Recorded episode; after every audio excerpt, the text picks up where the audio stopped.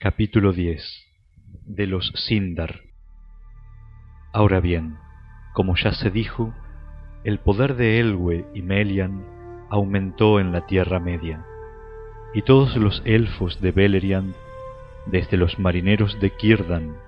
hasta los cazadores errantes de las montañas azules más allá del río Gelion, reconocían a Elwe como señor. Elu Thingol, rey manto gris, era llamado en la lengua de su pueblo. A los elfos grises de Beleriand, iluminada por las estrellas, se los llamaba también los Sindar,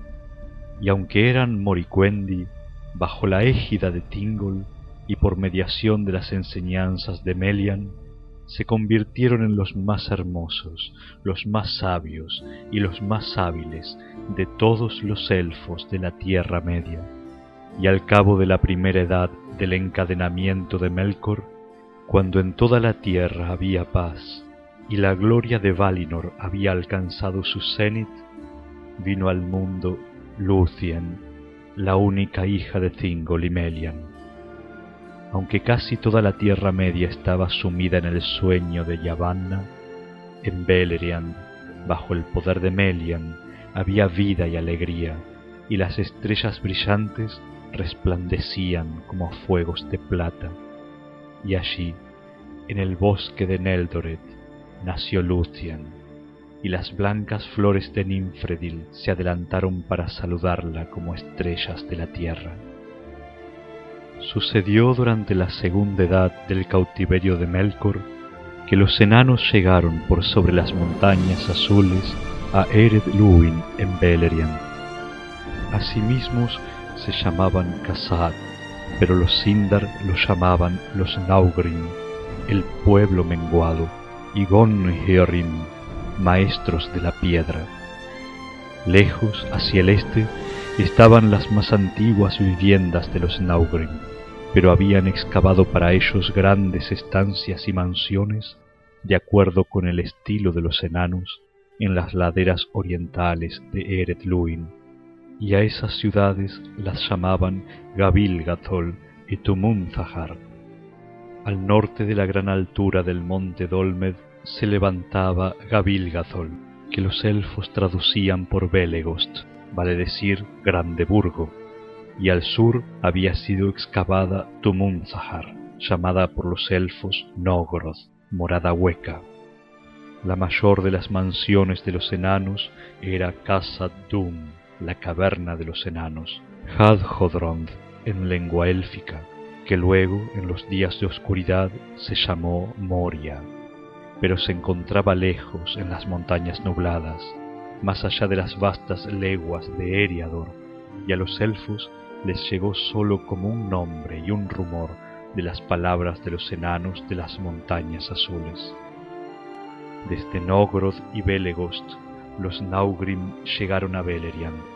y los elfos se llenaron de asombro, porque se creían las únicas criaturas vivientes de la Tierra Media que hablaban con palabras o trabajaban con las manos y pensaban que todas las demás no eran sino pájaros y bestias, pero no alcanzaban a entender una palabra de la lengua de los Naugrim, que les sonaba engorrosa y desagradable, y pocos eran los Eldar que lograron dominarla pero los enanos aprendían deprisa y en verdad estaban más dispuestos a aprender la lengua élfica que a enseñar la suya a los de otra estirpe. Pocos de entre los Eldar fueron nunca a Nogrod o Belegost, salvo Eol de Nan Elmoth y Maeglin, su hijo, pero los enanos traficaban con Beleriand y construyeron un gran camino que pasaba bajo las salientes del monte Dolmed y seguía el curso del río Ascar, cruzando el Gelion en Sarn Athrad, el vado de piedras, donde aconteció luego una batalla. Siempre fue fría la amistad entre los Naugrim y los Eldar, aunque el beneficio recíproco era considerable. Pero en aquel tiempo las querellas que los separaron no habían ocurrido aún, y el rey Thingol les dio la bienvenida pero en días posteriores los Naugrim se mostraron más amigos de los Noldor que de cualesquiera de entre los demás elfos u hombres, a causa del amor y la reverencia que sentían por Aule, y estimaban las gemas de los Noldor por sobre toda otra riqueza. Ya en la oscuridad de Arda habían llevado a cabo los enanos grandes obras, porque aun en los primeros días de los padres habían tenido una maravillosa habilidad con los metales y las piedras, pero en aquellos tiempos antiguos preferían trabajar el hierro y el cobre antes que la plata y el oro. Ahora bien, Melian tenía mucha capacidad de previsión, como era propio de los Maiar, y cuando hubo transcurrido la segunda edad del cautiverio de Melkor, le comunicó a Thingol que la paz de Arda no duraría para siempre. Pensó él, por lo tanto, cómo se construiría una morada real y un sitio resistente si el mal había de despertar otra vez en la Tierra Media, y buscó la ayuda y el consejo de los enanos de Belegost. Ellos los dieron voluntariamente, pues no estaban fatigados en ese entonces y se sentían ansiosos por realizar nuevas obras. Y aunque los enanos siempre pedían un precio por todo cuanto hacían, fuera con deleite o con esfuerzo, en esa ocasión se dieron por pagados porque Melian les enseñó mucho de lo que ellos querían aprender, y Thingol los recompensó con muchas bellas perlas. Estas se las había dado Kirdan, pues se recogían en abundancia en los vados de la isla de Valar. Pero los Naugrim nunca habían visto nada semejante y las tuvieron en alta estima. Había una tan grande como un huevo de paloma, que brillaba como la luz de las estrellas en la espuma del mar. Ninfelos se la llamó,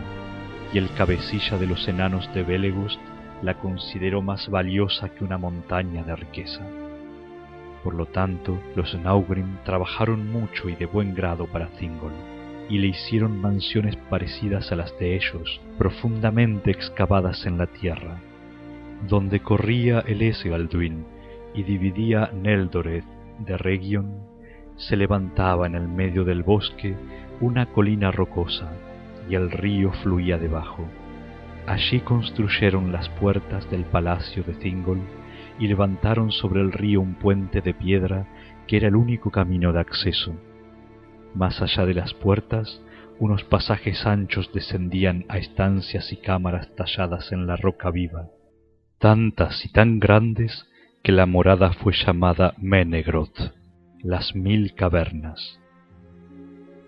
Pero los elfos también ayudaron en los trabajos, y elfos y enanos juntos, cada cual con su propia actividad, llevaron allí a cabo las visiones de Melian,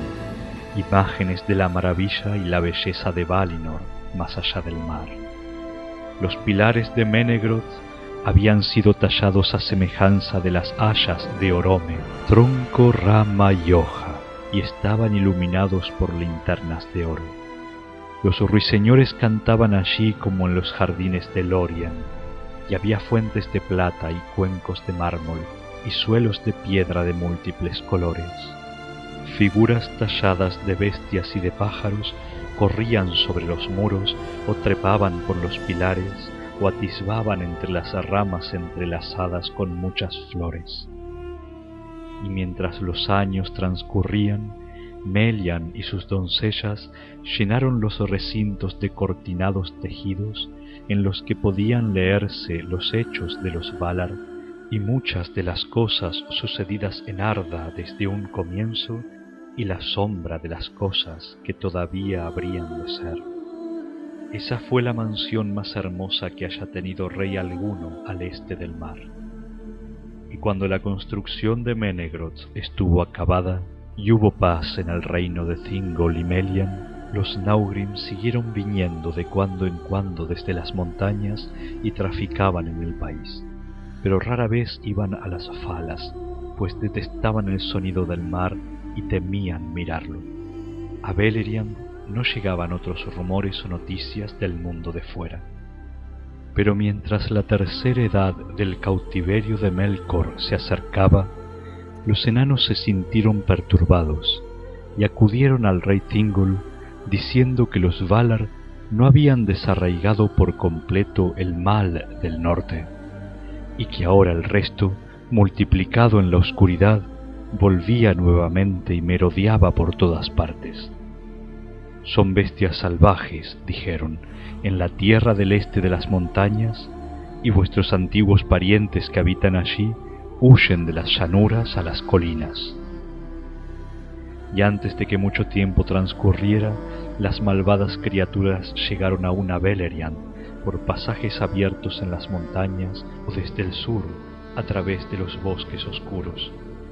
Eran lobos o criaturas que tenían formas de lobos y otros seres salvajes de la sombra, y entre ellos estaban los orcos,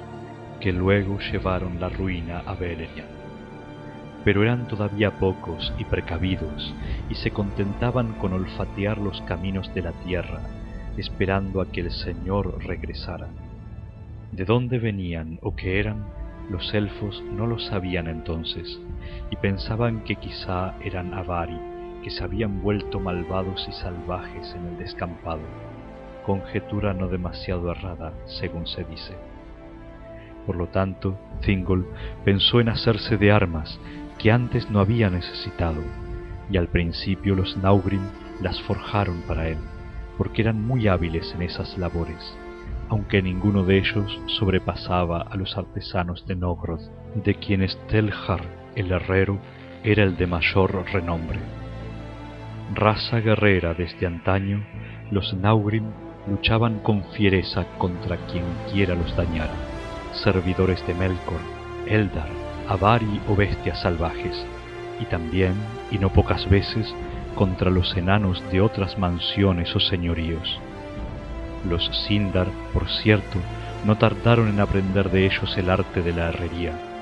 pero en el arte de templar el acero, los Naugrim nunca fueron igualados, ni siquiera por los Noldor, y en la fabricación de cotas de malla de anillos eslabonados que los herreros de Bélegos hicieron por vez primera, la artesanía de los enanos no tenía rival. En este tiempo, por tanto, los Sindar estaban bien armados y espantaron a todas las criaturas malignas y tuvieron paz otra vez. Pero las armerías de Thingol estaban repletas de hachas, lanzas y espadas, y altos yelmos y largas cotas de malla resplandeciente, porque las cotas de los enanos no se arrumbraban nunca, y siempre brillaban como recién pulidas. Y eso fue bueno para Thingol en el tiempo que estaba por venir. Ahora bien, como ha sido contado, un tal Lengue de las huestes de Olwe abandonó la marcha de los Eldar en el tiempo en que los Teleri se detuvieron a orillas del río Grande, al borde de las tierras yermas de la Tierra Media. Poco se sabe de los caminos que siguieron los Nandor, a quienes él condujo por el Anduin abajo. Algunos, se dice, habitaron por largo tiempo en los bosques del valle del río Grande y algunos llegaron por fin a la desembocadura, y allí habitaron junto al mar, y otros, abriéndose camino por Ered Nimrais, las montañas blancas,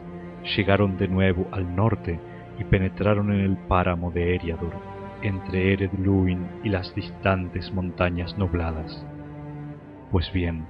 este era un pueblo de los bosques, y no tenían armas de acero, y la llegada de las bestias salvajes del norte los llenó de espanto, como lo declararon los Naugrim al rey Thingol en Menegroth. Por tanto, Denethor, el hijo de Lenwe, al tener noticias del poderío y la majestad de Thingol y de la paz que había en ese reino, reunió en una hueste a las gentes dispersas y las condujo por sobre las montañas a Beleriand. Allí Thingol les dio la bienvenida, como a parientes perdidos que regresan después de un largo tiempo, y ellos habitaron en Ossirian, la tierra de los siete ríos. De los largos años de paz que siguieron a la llegada de Denethor, poco es lo que se cuenta. En esos días se dice, Daeron el bardo, maestro de sabiduría en el reino de Thingol, inventó las runas y los Naugrim, que se acercaron a Thingol, las aprendieron y se alegraron, teniendo el arte de Daeron en más alta estima que los Sindar, el propio pueblo de Thingol. Los Naugrim llevaron las Kirt hacia el este por sobre las montañas y así llegaron al conocimiento de muchos pueblos, aunque los Sindar apenas las utilizaron en los registros de las crónicas hasta los días de la guerra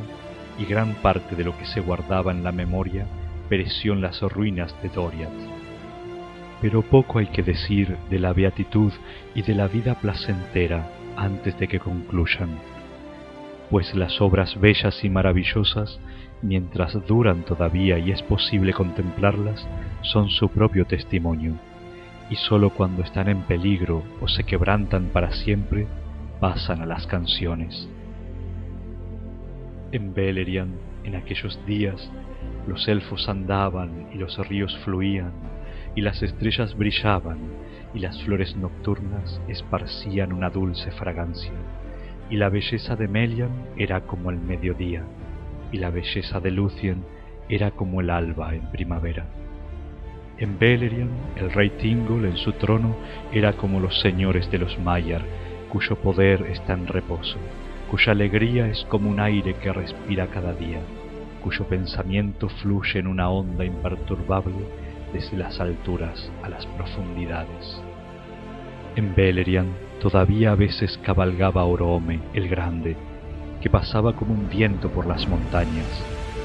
y el sonido del cuerno descendía desde la luz distante de las estrellas. Y los elfos temían el esplendor del rostro de Orome y el estrépito de la carrera de Nájar.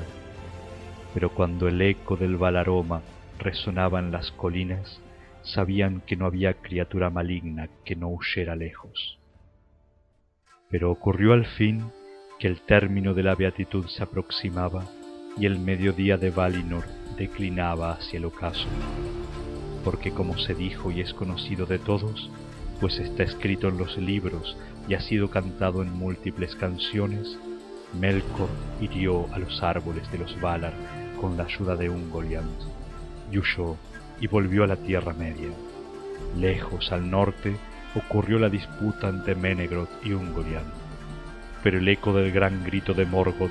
resonó en todo Beleriand, y el pueblo se sobrecogió de miedo, porque aunque no sabían lo que presagiaba, creyeron oír al heraldo de la muerte. Poco después, Ungoliant abandonó el norte y llegó al reino del rey Thingol, envuelta en un terror de oscuridad, pero fue detenida por el poder de Melian y no entró en Neldoret, y moró largo tiempo a la sombra de los precipicios, donde Dorthonion descendía hacia el sur, y esas cimas fueron conocidas con el nombre de Ered Gorgoroth, las montañas del terror, y nadie osaba ir por allí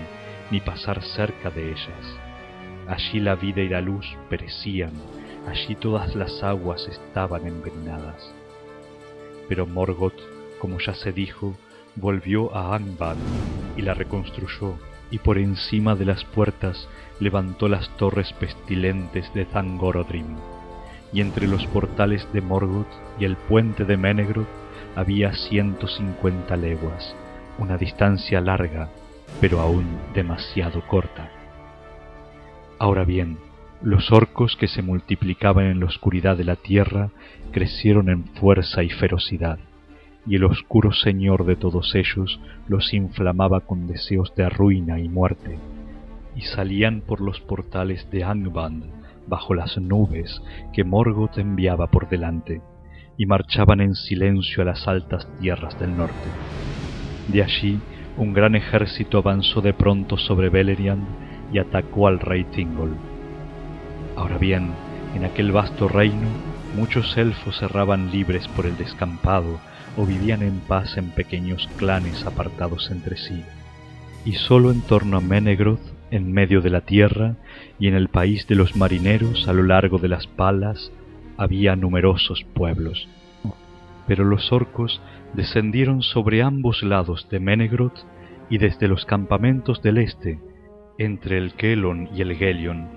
y saquearon a lo largo y a lo ancho vastas extensiones de las llanuras occidentales entre el Sirion y el Narog, y Thingol quedó separado de Kirdan en Eglarest. Por tanto, convocó a Denethor, y los elfos vinieron en gran número de Region, más allá de Laros y de Osirian, y libraron la primera batalla de las guerras de Beleriand. Y el ala oriental del ejército de los orcos quedó atrapada entre las huestes de los Eldar, al norte de la Andram, y a mitad del camino entre el Aros y el Gelion, y allí fueron completamente derrotados. Y los que corrieron hacia el norte, huyendo de la gran matanza, fueron recibidos por las hachas de los Naugrim que salieron del monte Dolmed. Pocos en verdad volvieron a Angband, pero la victoria les costó cara a los elfos, pues los de Ossirian tenían armas livianas y no eran rivales para los orcos, que iban calzados de hierro y con escudos también de hierro y espadas de hoja ancha. Y Denethor quedó aislado y rodeado en la colina de Amon Ereb. Allí cayó él junto a los suyos, antes de que el ejército de Thingol pudiera acudir a ayudarlo, aunque fue duramente vengado cuando Thingol llegó a la retaguardia de los orcos y sembró el campo de pilas de cadáveres. El pueblo de Denethor lo lloró siempre y no volvió a tener rey. Después de la batalla, algunos regresaron a Osirian, y las nuevas que allí llevaron llenaron de temor al resto del pueblo, de modo que ya no guerrearon abiertamente, sino que se atuvieron a la cautela y el secreto, y fueron llamados los los elfos verdes, pues llevaban vestiduras del color de las hojas. Pero muchos se encaminaron al norte y entraron en el reino guardado de Thingol, donde se mezclaron con el pueblo. Y cuando Thingol volvió a Menegroth, se enteró de que el ejército de los orcos había ganado la batalla del oeste y que había empujado a Kirdan hasta el borde del mar. Por tanto, reunió a toda la gente de las fortalezas de Neldoret y Region, y Melian desplegó su poder y cercó todo aquel dominio con un muro invisible de sombra y desconcierto, la cintura de Melian, que nadie en adelante pudo atravesar contra la voluntad de Melian o la voluntad del rey Thingol, a no ser que tuviera un poder más grande que el de Melian, la Maya. Y esta tierra interior que durante mucho tiempo se llamó Eglador, recibió después el nombre de Doriath, el reino guardado, la tierra de la cintura. Dentro de ella había una paz vigilante, pero fuera de allí había peligro y mucho miedo, y los sirvientes de Morgoth merodeaban a su antojo, salvo en los puertos amurallados de las falas. Pero acechaban nuevas noticias, que nadie en la Tierra Media había previsto, ni Morgoth en los abismos, ni Melian en Menegroth, pues ninguna nueva llegaba de Aman, ni por medio de un mensajero, ni por medio de un espíritu, ni por una visión en un sueño desde la muerte de los árboles. En ese mismo tiempo, Feanor vino por el mar en las naves blancas de los Teleri y desembarcó en el estuario de Drengis, y allí, en Losgard, quemó las naves.